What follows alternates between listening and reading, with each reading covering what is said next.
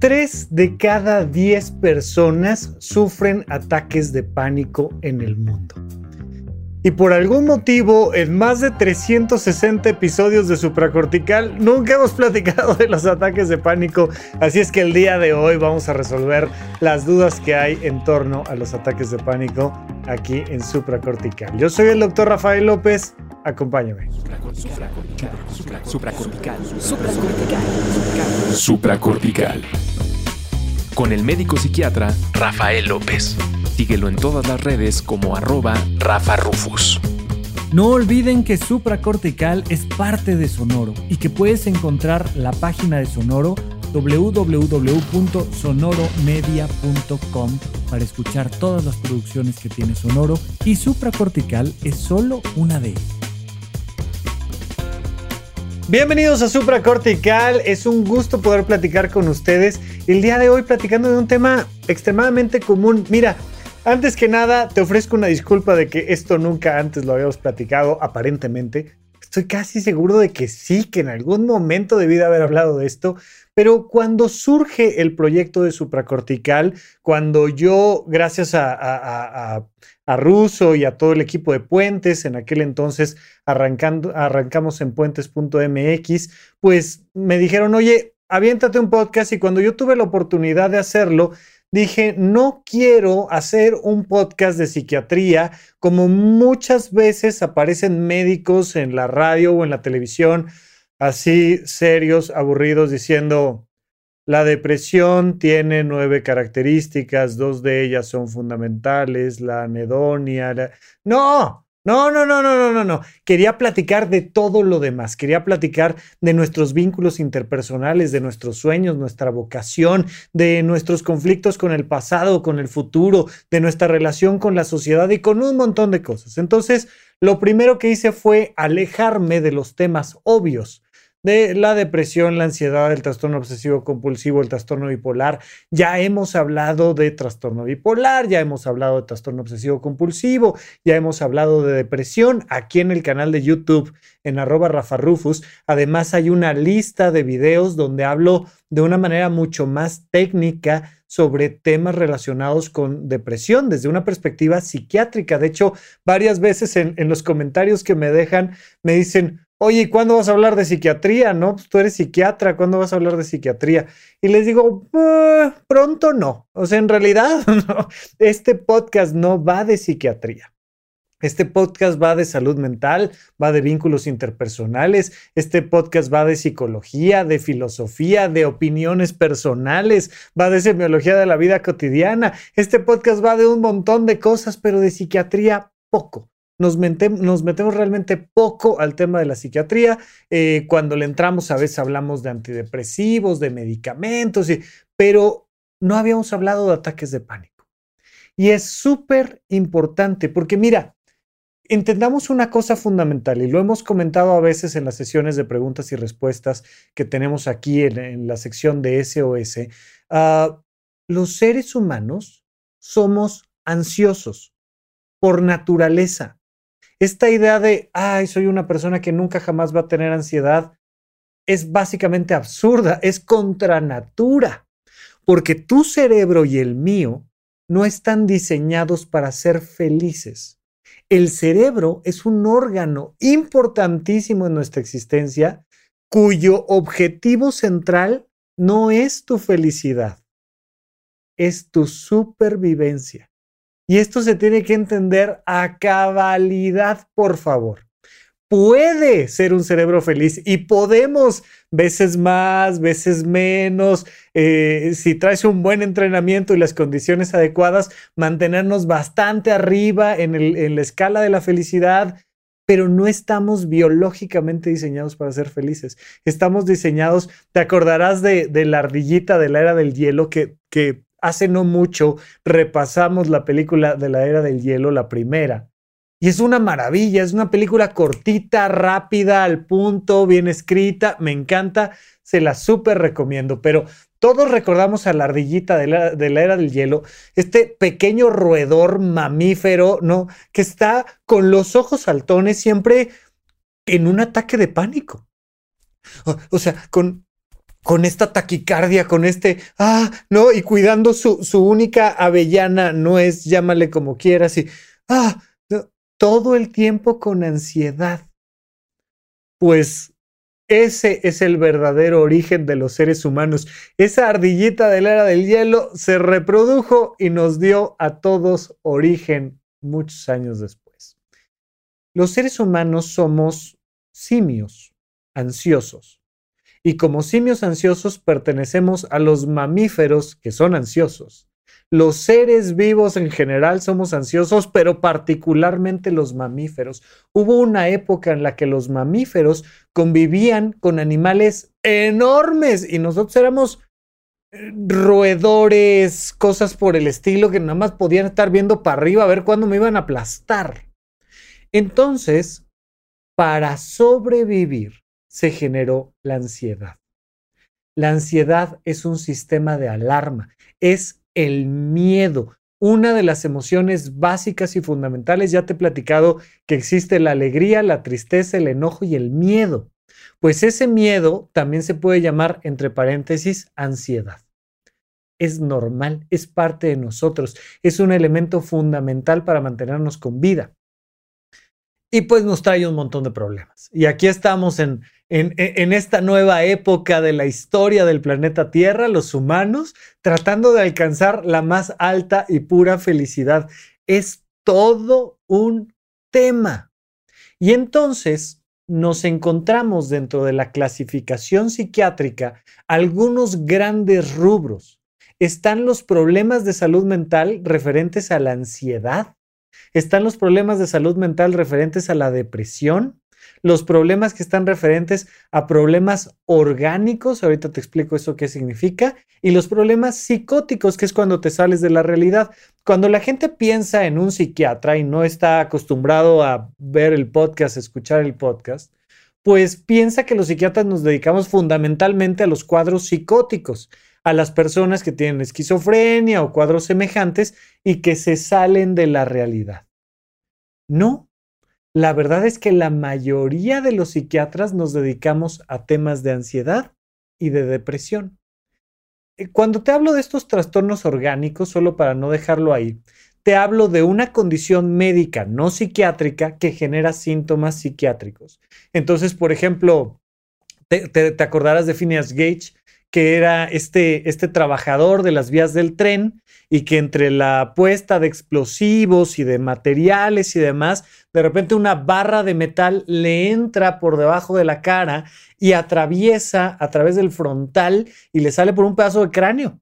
Y sobrevivió, pues sí, ¿por qué sobrevivió? Pues porque las cosas que nos hacen sobrevivir, nuestros latidos cardíacos, nuestra respiración, se encuentra en la parte posterior de nuestra cabeza y no en la parte frontal. Por eso, si te acuerdas de Salvador Cabañas, pues le dieron un, un, impacto de bala que atravesó su cráneo y también está perfectamente vivo, ¿no?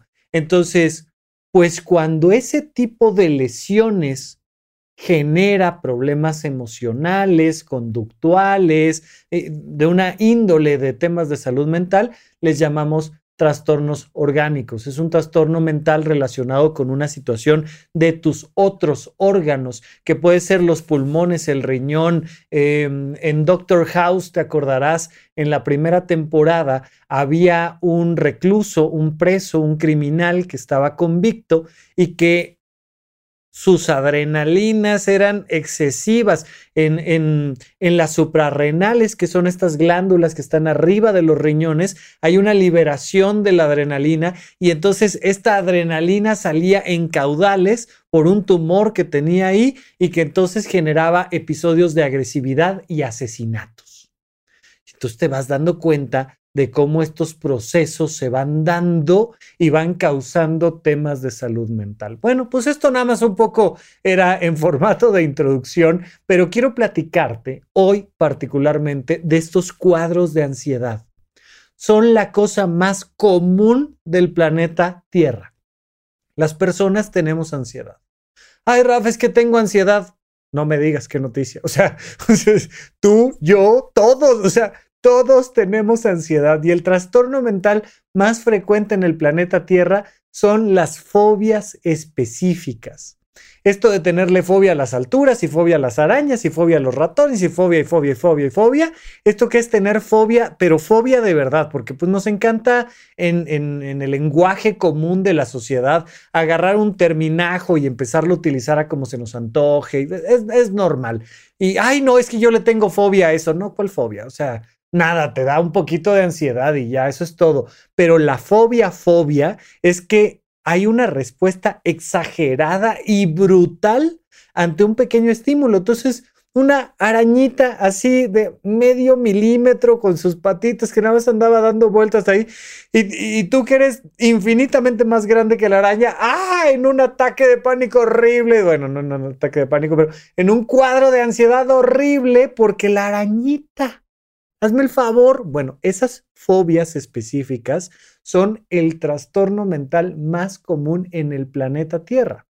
Sin embargo, no lo atendemos mucho porque, pues mira, oye, le tengo fobia a las arañas, pues con que mm, tengas un fumigador que venga a la casa de vez en vez, probablemente te encuentres con una araña una vez al año, no, no te afecte. Y si, si hay alguien por ahí que te ayude, sales corriendo, te da ansiedad, te pones a llorar y la otra persona se encarga de la araña y la saca al jardín y, lo que toque y ya y no hay mucho más, no hay afectaciones. Solemos atender las fobias específicas cuando afectan las actividades laborales de las personas. Por ejemplo, oye, pues yo sí o sí tengo que viajar en avión y le tengo miedo a volar, le tengo miedo a los aviones completamente. Pues entonces entra el psiquiatra y, hacemos una serie de, tratamientos para que no afecte tu cotidianidad. Lo que más atendemos, porque si afecta tu, cotidianidad, son cuadros depresivos y ansiosos trastorno de ansiedad generalizada, trastorno depresivo mayor, ya serían cosas que te digo, sí, los psiquiatras viven de eso, ¿no? Los psiquiatras se encargan de ayudar a las personas y no solo los psiquiatras, ya empiezas a encontrar ahí que la atención psicológica, terapéutica, espiritual, filosófica, empieza a centrarse sobre todo en ayudarle a las personas a disminuir la ansiedad las religiones, uno de sus objetivos fundamentales es la disminución de la ansiedad de la humanidad. Para eso sirven las religiones. Entonces, hoy te encomiendas allá a Dios y le pides y por favor, y es que fíjate que... Y entonces, ah, te sientes más acompañada, te sientes más acompañado, te baja un poquito la ansiedad. Dentro de todo el mundo de temas que puede incluir los cuadros ansiosos que atienden los psiquiatras, vamos a diferenciar claramente dos de ellos. El trastorno de ansiedad generalizada y las crisis de angustia, los ataques de pánico, el trastorno de angustia, de lo que vamos a platicar hoy, que va a ser sobre todo de estos ataques de pánico. Lo vamos a diferenciar, pero sobre todo la intención es que logremos entender que esto es algo que pasa extremadamente frecuente y que pues vale la pena que si te está afectando en tu, en tu cotidianidad, lo platiques con un profesional. Para fines prácticos, dentro de este gran mundo de la ansiedad de las personas, tenemos dos cuadros muy claros, el trastorno de ansiedad generalizada y el trastorno de angustia, los ataques de pánico. Mira, desde los años 60, Klein se dio cuenta de que algo ahí había diferente que no era lo mismo una cosa que la otra. Evidentemente, la mayoría de las personas no saben que esta diferencia existe y creen que todo es lo mismo, y ahí es donde está el primer gran error. Si bien puedes tener un trastorno de ansiedad generalizada de origen mucho más psiquiátrico que psicológico, ahorita lo explico, pues la principal característica de la ansiedad, de los trastornos de ansiedad generalizada, es que hay un factor desencadenante. Fíjate en esto. Oye, ¿qué es el trastorno de ansiedad generalizada? Pues estar, le llaman nervioso, angustiado, preocupado, con miedo durante un tiempo prolongado. ¿Cuánto es ese tiempo prolongado? Seis meses. Oye, soy una persona que está angustiada. Todo el tiempo estoy angustiado, angustiado, angustiado, angustiado, angustiado. Ok, muy bien. ¿Cuánto tiempo llevas con esto? No, toda la vida. Oye, más allá de que lleves toda la vida, en los últimos seis meses, ¿has notado que prácticamente todos los días ¿Traes este cuadro de ansiedad que te está afectando tu vida diaria? Sí, ok. ¿Y a qué se debe? Hombre, uff, te saco la lista. No, hombre, ¿qué me preguntas? Mira, a temas políticos, a cómo está la situación mundial, a problemas económicos, a broncas en el trabajo, este, a la inseguridad percibida en la calle cerca de mi casa, a broncas que trae el auto y le andan ahí sonando las balatas y no sé qué. Y además, no, hombre, me peleé con mi pareja el otro día y con mis hijos no encuentro una adecuada comunicación y entonces están entrando en la adolescencia y se pelean conmigo y me peleo con ellos. Y el otro día además este, me, dio un golpe en el dedo chiquito del pie y entonces ya no podía caminar y para llegar a mi cubículo necesito... Y te empiezan a contar, ¿no? Y empiezan a sacar y sacar y sacar y sacar y sacar temas y temas y temas y temas. O uno. Bueno, pues que en seis meses tengo un examen muy importante para adquirir una beca para irme al extranjero. ¿Ok? O no, es que fíjate que traigo un tema de relación de pareja. ¿Ok? O no, es, es una cosa, es que voy a pedir un crédito y lo que tú quieras. ¿Está bien? Es un factor que psicológicamente explica tu ansiedad. Cuando tú entiendes que hay un factor psicológico, entonces comprendes que tiene un origen esa ansiedad, que traes preocupaciones que te despiertan en la noche. ¿Qué voy a hacer con mis hijos? ¿Qué voy a hacer con mi herencia? ¿Qué voy a hacer con no sé quién? Tal. Y le empiezas a dar vueltas y vueltas y vueltas y vueltas y vueltas y vueltas y vueltas. Y entonces no duermes bien, no comes bien, andas irritable, te sientes mal en general.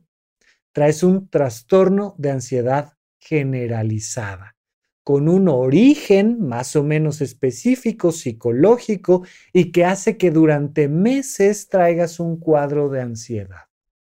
Pero Klein desde los 60 se empieza a dar cuenta de que existía otra cosa que se llaman ataques de pánico. Los ataques de pánico, o que también les hemos llamado crisis de angustia, hay un montón de terminajos, pero pero estos serían los dos términos que más frecuentemente he escuchado yo que la gente utiliza. Ataques de pánico, crisis de angustia. Esta crisis de angustia, que es un pico de ansiedad en un momento determinado. Entonces, la característica central es que no tiene un desencadenante claro y aparente. Oye, yo estaba acompañando a mi sobrinito por tercera vez a ver la película de Lightyear o la de Cars o la que tú quieras. Ya me sé la película, no me ha pasado nada en particular, estoy bien con mi pareja, pues sus altas y sus bajas, pero bien. En mi chamba, bien. Eh, claro que todos traemos temas económicos ahorita con la recesión y la inflación y todo, pero, pero hasta eso no me va mal y logro sacar ahí mis cuentas y todo y, y estoy ahí en el cine viendo la película y de repente en una escena sin mayor sentido de nada, sin que yo piense en algo en especial, empiezo a sentir síntomas. ¿Cuáles? Me ah, ah, como que me está faltando el aire, como que uh, me está empezando a costar trabajo respirar. Y empiezo tal vez a sentir palpitaciones. O tal vez empezó primero una cosa y luego la otra. Y empiezo a sentir que, ay, traigo taquicardia, se me incrementó la frecuencia cardíaca y no puedo respirar y además estoy empezando a sentir como un nudo en la garganta, ¿no? Y, y empiezan a presentarse temblor de manos, sudoración en las manos, en el cuerpo. Empiezo a tener una sensación, pensamiento poco claro de que algo va a pasar, de que estoy como en un riesgo inminente, de que algo va a pasar pronto muy pronto y no sé qué. Y me, me siento y me trato de calmar y, no estoy a gusto sentado. No estoy a gusto sentada y, y me tengo que parar. Y me paro y me dan ganas de sentarme y me siento y me dan ganas de pararme y traigo estas cosquillas horribles abajo de la piel, una sensación desagradable y en menos de cinco minutos estoy en un cuadro de ansiedad muy intenso. Estas son las características de los ataques de pánico. Llegan de la nada y son súbitos.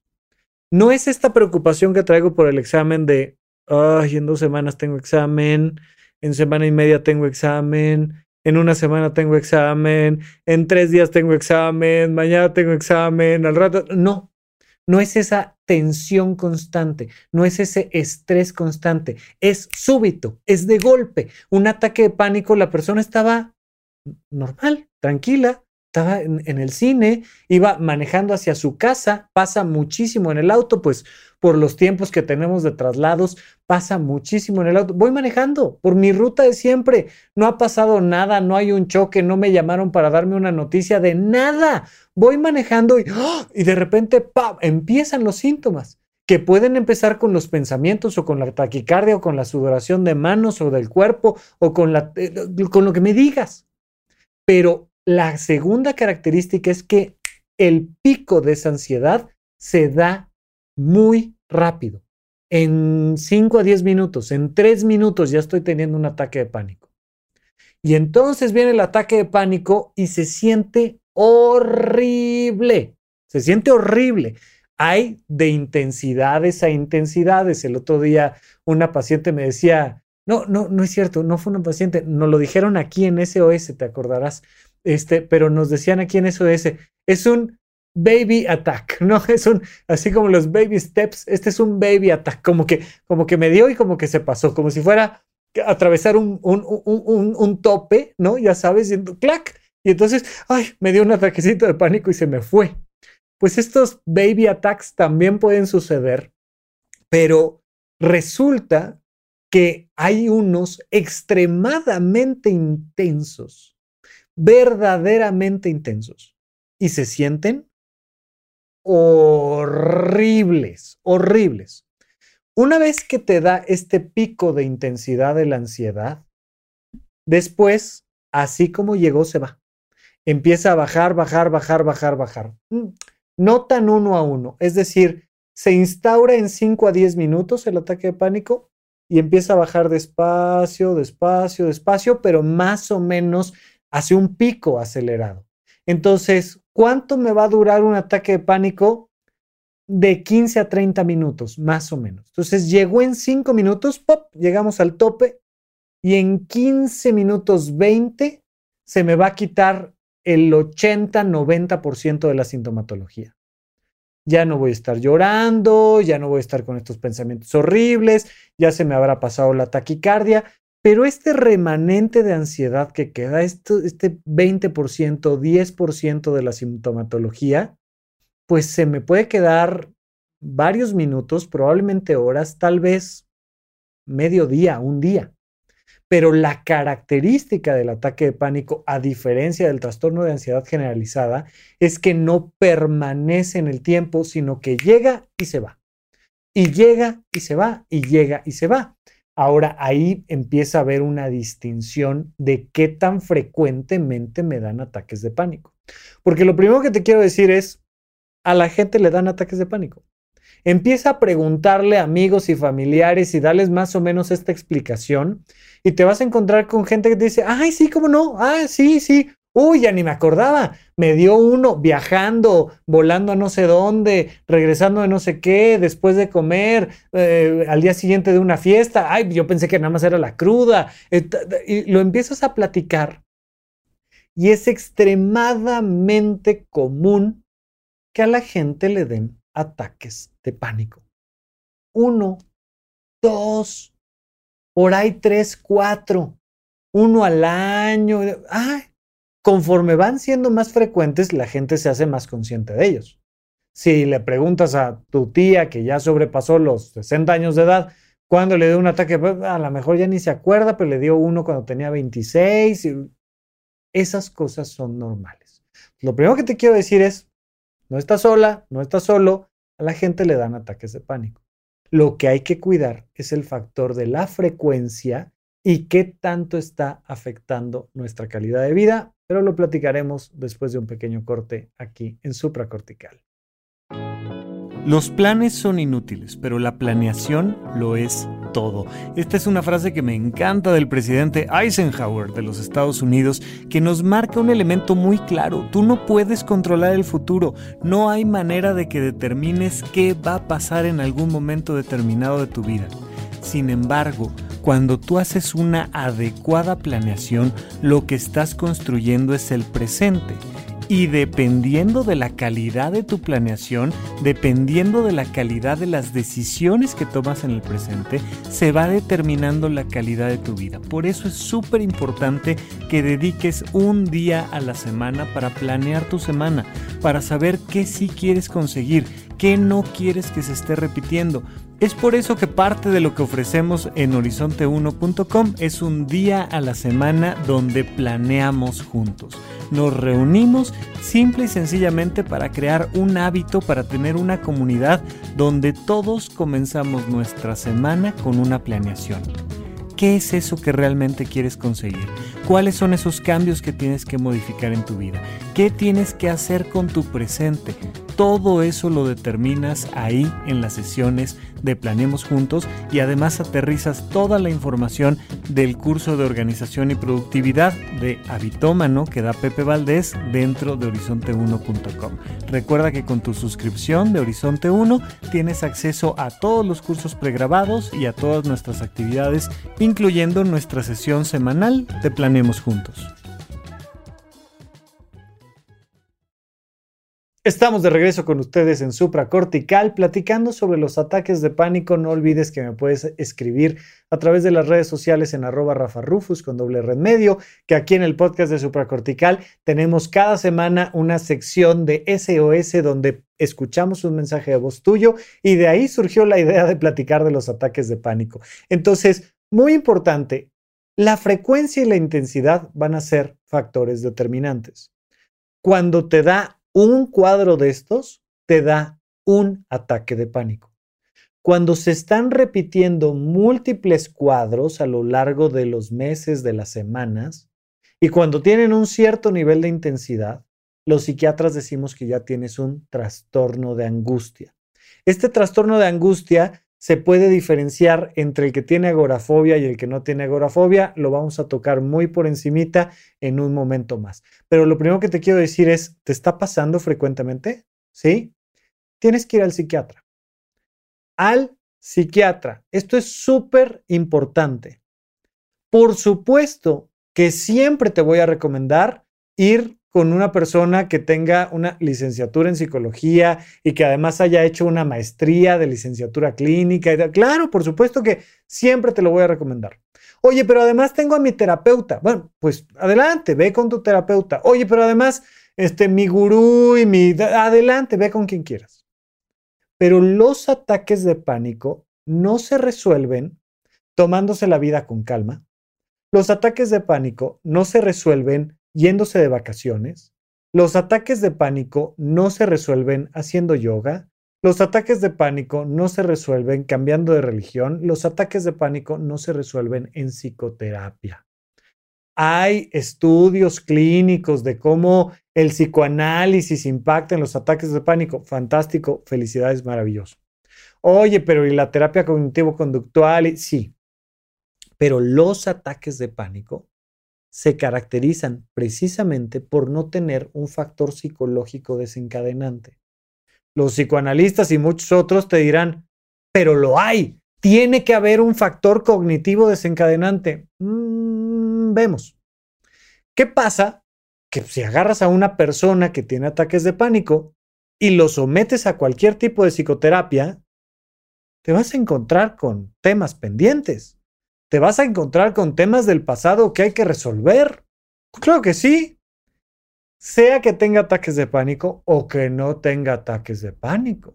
Si yo te digo, oye, este, esta persona pintó su pared de color azul, pues le vas a, o sea, mételo a un proceso terapéutico y le vas a encontrar un, ah, claro, es que mira, es que, ¿no?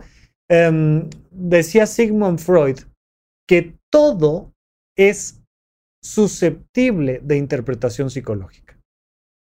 Todo. Entonces, ya sea que sometas a una persona con ataques de pánico o sin ataques de pánico a un proceso psicoterapéutico, le vas a encontrar un, entre comillas, factor desencadenante. Claro, pero la verdad es que hasta donde la experiencia científica nos ha dado, sabemos que esto tiene más que ver con un proceso biológico, bioquímico, con algo que tiene más que ver con tu genética y con tu nacimiento, más que con tu infancia y tu educación y tu, ¿no? Entonces la gente llega con estos ataques de pánico a consulta y me dicen, ay, ay, Rafa, es que no, ya, ya no puedo con esto, son muy intensos, se sienten horribles, ya no puedo con esto. Ok, te voy a mandar un medicamento. No, no, no, no, no, no. Uh, ahí sí ya no. No, no quiero tomar medicamentos. Le digo, perfecto, no pasa nada. No tienes que tomar medicamentos. Creo que te ayudarían un montón, pero no tienes que tomar medicamentos. ¿A qué me refiero? Que los ataques de pánico no van a empeorar al punto de que termines hospitalizado, hospitalizada en un psiquiátrico y que te digan es que no es posible, porque no te lo atendiste 10 años antes? No, que sí podría pasar con otras enfermedades mentales, como por ejemplo la esquizofrenia. Una persona, cuanto más se tarda en atender su esquizofrenia o su trastorno, su trastorno bipolar, más complicado se va a volver el cuadro de atender. Los ataques de pánico no. De hecho, lo más probable es que así como llegaron, se vayan. No causas los ataques de pánico porque, claro, es que comiste tal cosa o bebiste tal cosa o hiciste tal cosa o viste tal peligro. No, sino que un día llegan, se instauran los ataques de pánico. A lo mejor te da uno nada más en la vida o ninguno, maravilloso. Pero de repente dan ataques de pánico, llegan de la nada. Así como llegan de la nada, así se van. Los ataques de pánico se van. Oye, yo no quiero tomar medicamentos. No los tomes. Pero es que se siente horrible. Toma medicamentos. No, no, me prefiero aguantar. Aguántate. Y si tu, tu perspectiva, porque al final los psiquiatras somos un empleado de una persona que nos contrata para mejorar su salud mental pero quien determina qué usa en su cuerpo es la persona. Por supuesto, muchas veces la gente le tiene miedo a los medicamentos que podríamos utilizar para los ataques de pánico por falta de información, meramente. Pero si la persona, por motivos religiosos, me dijera, no quiero tomar ataques de pánico, no tomes ataques de pánico. Aprende ejercicios de relajación, aprende a oh, respirar y cuando te dé un ataque de pánico, ojo, ponte en un lugar seguro, disminuye los estímulos y utiliza todas las herramientas que tengas de relajación. Que si te pones un hielo en la nuca, que si empiezas a contar objetos, que si lo que tú quieras, sí, fantástico, hazlo. El elemento más importante de esto es ponte en un lugar seguro. Los ataques de pánico no te van a infartar. Los ataques de pánico no, no necesitas ir y atenderlos en un servicio de urgencias. Los ataques de pánico no es algo que le tengas que hablar a tu psiquiatra para que te dé indicaciones en ese momento. El ataque de pánico se va a pasar. Es parte de sus características naturales del ataque de pánico. Se va a pasar. Entonces, solo ten mucho cuidado de que por esta sensación que de verdad se siente horrible, no salgas corriendo y te atravieses una calle sin fijarse o sin fijarte o que te bajes de un auto en movimiento. Por favor, ten mucho cuidado con eso. Punto número uno, ponte en un lugar seguro que puede ser el baño, que puede ser una habitación, que puede ser ahí mismo en la sala de juntas. Oye, qué pena, pues sí, qué pena. Pues si te está dando un ataque de pánico, Respira, te ponemos aquí, te llevamos a otra área, donde estés a gusto. Te pones en una situación segura y el siguiente elemento fundamental va a ser respira profundo y despacio. Al principio te va a costar mucho trabajo. Es normal, estás teniendo un ataque de pánico. Siento que no puedo respirar. Es completamente normal. Pero tú empiezas a respirar y entonces, poco a poco, empiezas a controlar el ritmo de tu respiración y eso ayuda a que el ataque de pánico pase. El siguiente elemento es trata de cambiar tu foco atencional, porque estás poniendo tu foco atencional en esa ansiedad que te da. Entonces, estoy poniendo mi, foco atencional en mi taquicardia, en mi respiración, en mis pensamientos de que algo horrible va a pasar. Y, ¿Ok? Trata de cambiar tu foco atencional. Y lo puedes hacer con estímulos físicos. Por eso el agarrar hielos o algo que cambie la temperatura, pues, ay, te ayuda a cambiar el foco atencional. O puedes empezar a contar cosas, ¿no? A ver, dime algo que sea uno, que tengas uno cerca de ti. Ah, tengo un micrófono aquí enfrente de mí. Ok, perfecto. Ahora dime algo que sean dos. Ay, híjole, pues tengo dos cuadros. Oye, ahora dime algo que sean tres. Ay, pues tres. Y empiezas a buscar y en el proceso cambias tu foco atencional y te ayuda a que pase un poquito más rápido y un poquito más sencillo el ataque de pánico. No va a pasar nada si no te tomas los medicamentos, solo pues te vas a tardar en que se te vayan los ataques de pánico. Si ya tienes esta crisis de angustia, si ya, si ya estás con este trastorno de angustia donde se están repitiendo constantemente el tema de los ataques de pánico, pues a lo mejor te tardarás un mes en que se vayan y te darán 10 ataques de pánico. O a lo mejor te tardarás tres meses en que se vayan y te darán 50 ataques de pánico. O a lo mejor te tardarás un año en que se vayan y pues te darán 300 ataques de pánico. Pues es cosa de esperar. Oye, no manches, no está nada padre. No, no está nada padre pero la alternativa que tenemos es mandarte un medicamento para que si te ibas a tardar un año, te tardes seis meses, y si te ibas a tardar seis meses, te tardes un mes, y si te ibas a tardar un mes, pues ya la próxima semana no te den.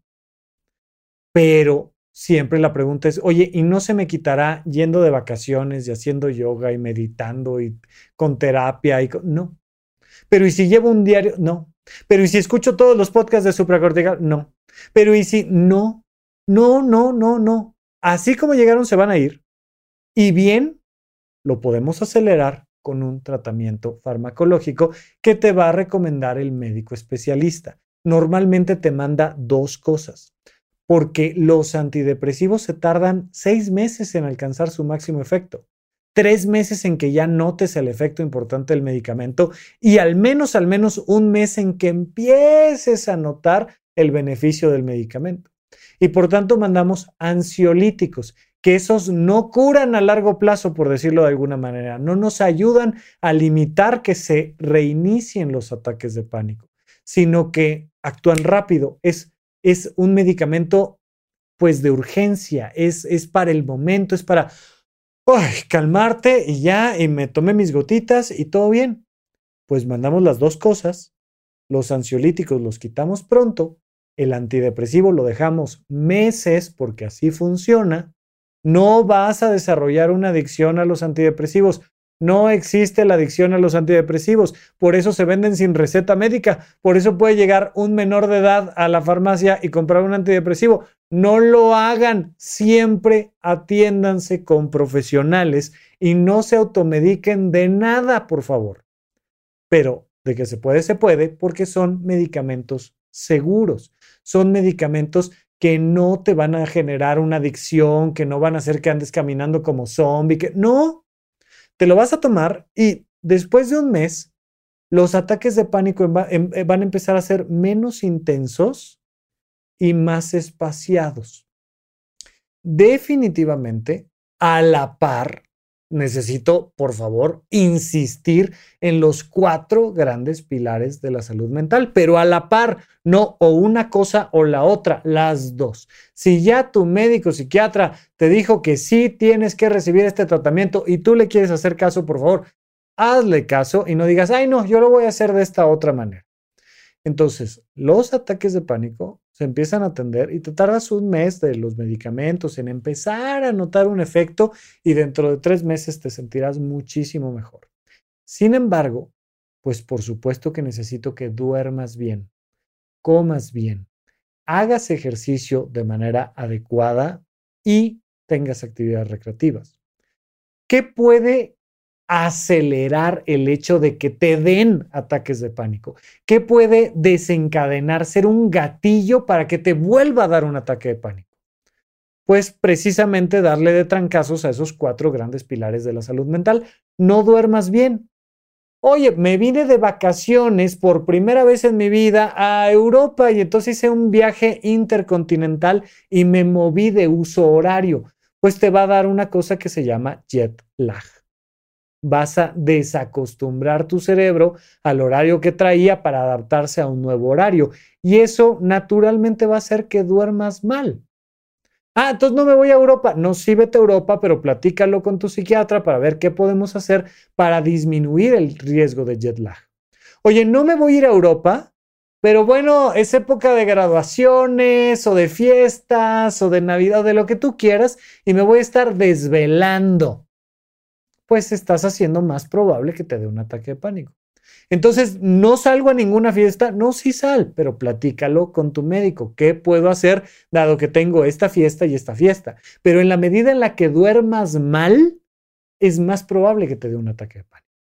Mira, a veces cosas tan positivas como excederse en el ejercicio. Oye, me estoy preparando para un maratón y estoy tomando vitaminas y estoy comiendo extra y estoy corriendo dos horas y media diarias y me estoy despertando cinco de la mañana y estoy reduciendo mi tiempo de sueño y... Ok, es más probable que te dé un ataque de pánico. ¿Por qué? Pues si estoy cuidando mi salud, estoy preparándome para un maratón, porque al final es estrés biológico. Al final de cuentas, tú estás forzando a la máquina a algo. Puede ser a terminar tu tesis y entonces no estás durmiendo porque estás terminando la tesis, o puede ser que te estás yendo de, jarra y de fiesta jueves, viernes, sábado y domingo, y entonces pues este, te la estás pasando en el super reventón, y entonces, pues sí, o puede ser que te estés preparando para un maratón. Al final, para tu sistema nervioso es exactamente lo mismo. No estás durmiendo bien. Hay que dormir bien hay que descansar, hay que hacer ejercicio moderado, hay que tener actividades recreativas. Y entonces disminuyes la probabilidad, pero no significa que porque hagas eso eh, llegas a cero, no, no llegas a cero, pero disminuyes la probabilidad de que te dé un ataque de pánico. Entonces, entender puntos fundamentales. Vienen los trastornos de angustia, vienen con un factor psicológico determinado. Mientras que los ataques de pánico no hay un algo a lo cual echarle la culpa, entre comillas, de que estés teniendo estos cuadros de ansiedad. Son extremadamente comunes. Se supone que tres de cada diez personas presentan ataques de pánico. Es que es súper común. Se atienden con el psiquiatra o con la psiquiatra. Se atienden con el médico especialista. Si tú no quieres seguir el tratamiento, adelante no te vas a infartar, no te va a pasar algo grave. No, no está pasando nada. Solo te vas a tardar más tiempo en el que el cuadro desaparezca. Si le haces caso a tu médico especialista que contrataste para que te ayude, pues entonces es muy probable que regreses a un estado de equilibrio mucho más pronto. Siempre atiéndete con un profesional y cualquier cosa, pues yo estoy por acá para que sigamos platicando. Muchas gracias por acompañarme y hasta la próxima. Gracias por escuchar Supracortical. En verdad me interesa muchísimo conocer tu opinión sobre este episodio o cualquier otro que quieras platicarme. Puedes encontrarme como arroba rafarufus en Twitter, en Facebook y en Instagram. Quiero darte las gracias por escuchar Supracortical y sobre todo por suscribirte y seguirme donde sea que estés escuchando este programa y así te puedes enterar todo el tiempo de nuestros próximos estrenos.